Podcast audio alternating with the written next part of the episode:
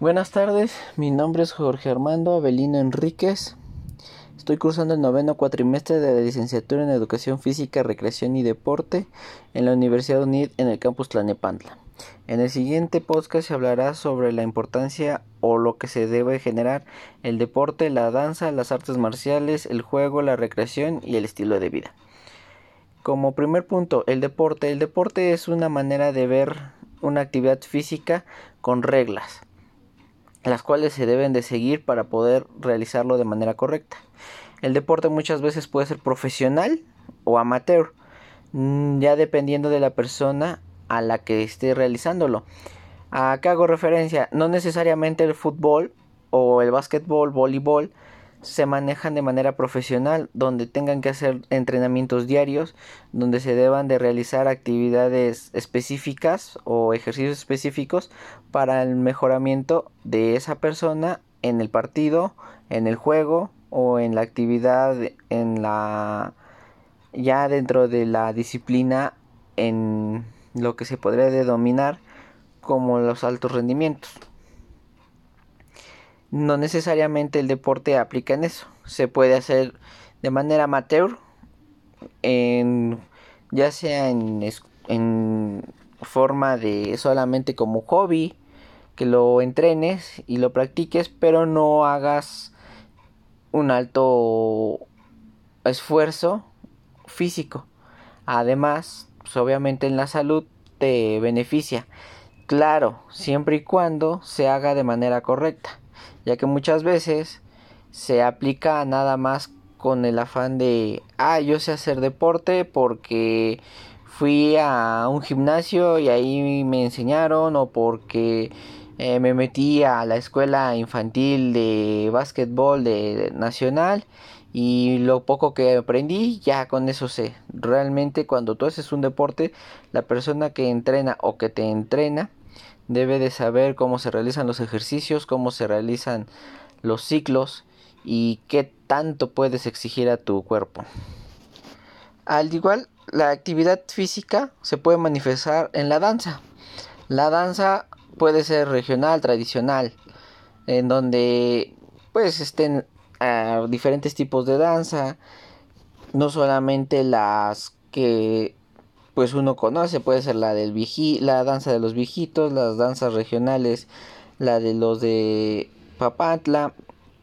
Es una manera de dar a entender tradiciones que se tienen dentro de una cultura o dentro de una sociedad.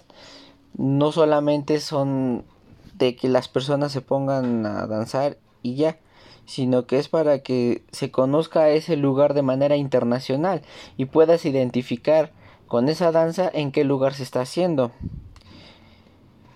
Al igual que pues, como el deporte, las danzas pues te generan otro tipo de enseñanza cultural, no solamente este físico.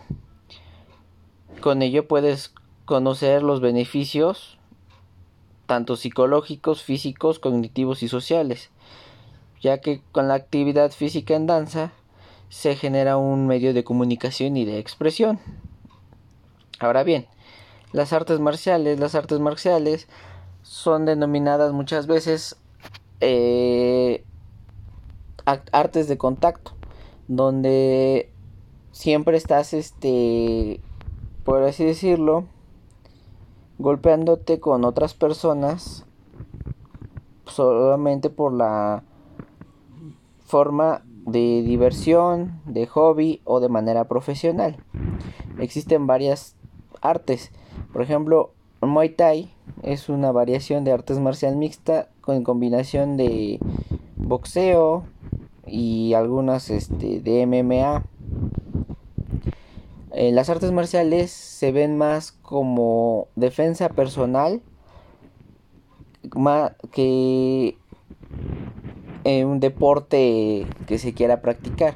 Mucha gente practica las artes marciales porque dice, bueno, en caso de que sufra un asalto un secuestro o algo por así decirlo que necesite defender mi vida, pues aprender artes marciales me permitirá hacer eso, defenderme. Pero no solamente eso, también te puede generar autoconfianza, te puede generar una disciplina mental, ya que practicarlas pues debes de saber que no solamente es ir una semana y ya lo que me enseñaron una semana pues ya realicé mi aprendizaje. No, en las artes marciales si tú no las realizas constantemente y no tienes una forma de decirlo de disciplina diaria, pues te puedes lesionar porque como vuelvo a repetir es una actividad de contacto. Y si tú llegas a dar un mal golpe, llegas a posicionarte mal en una patada, en un codazo, en un rodillazo, puedes sufrir una lesión que puede acabar con tu actividad deportiva de manera permanente, no solamente de un mes, dos meses, seis meses, sino en un momento dado de manera permanente. Y a raíz de eso, pues la necesidad de hacer diferentes variaciones en el golpe hace que tengas una mejor integridad física al igual que aprendas a recibir la, los impactos de cualquier otro tipo de persona. ¿A qué me refiero? No de que ahí recibes un golpe y ya con eso no te va a doler, no, sino que puedas poder decir, bueno, si yo recibo un golpe en, la, en, el, en el rostro, pueda hacer un movimiento con el cual ese golpe sea de menor daño. Ahora bien, en el juego, el juego pues es una manera de que las personas, o más bien el juego va más implementado a los niños, pero se puede hacer de diferentes edades.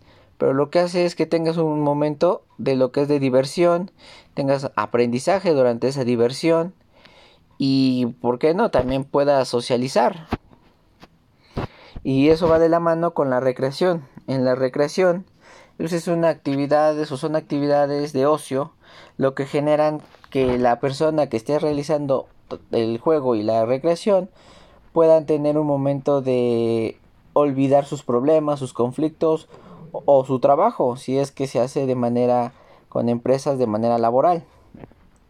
Y eso genera que esa persona que está haciendo esa actividad o ese juego, pues cuando lo termine tenga otra perspectiva ya que muchas veces también la recreación la puedes utilizar para enseñarle a tus trabajadores la manera de cómo ser un líder, el trabajo en equipo, la colaboración, la forma en cómo pueden resolver problemas, en cómo pueden este, salir de alguna dificultad, ya que la recreación no solamente es hacer una actividad y decir, ay, esta actividad la vas a hacer para que se te olvide el cómo realizar este de momento tu trabajo día a día, sino que lo que genera es, a ver, si tú tienes que subir a una montaña o a una bardilla, a una barda, pero no puedes porque pues no tienes una condición, puedes agarrar y decirle a uno de tus compañeros, ¿sabes qué?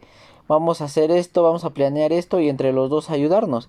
Entonces ahí generas o refuerzas y aparte practicas formas en cómo puedes resolver problemas para tu empresa y aparte generas que tus trabajadores veas qué tanto se pueden apoyar y aunque no aunque no estés trabajando también se puedas tener ese aprendizaje de liderazgo con ello pues tu estilo de vida mejora tu estilo de vida tienes una mejor vida saludable psicológica y obviamente puedes ver de diferentes formas el cómo es tu día a día.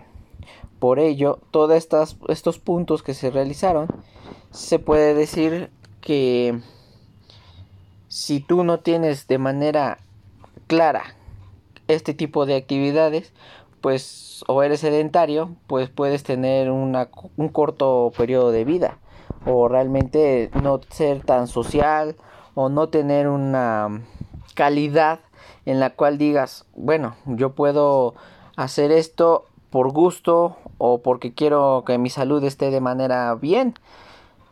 Por ello es importante que todos estos puntos los tengas claros para tu día a día. Muchas veces dicen, es que hacer deporte es cansarse. No es cierto, hacer deporte es mantener tu salud en un índice aceptable. No necesitas hacer 10 kilómetros, puedes hacer un kilómetro a tu ritmo. Ahora sin más, me despido. Muchas gracias por su atención.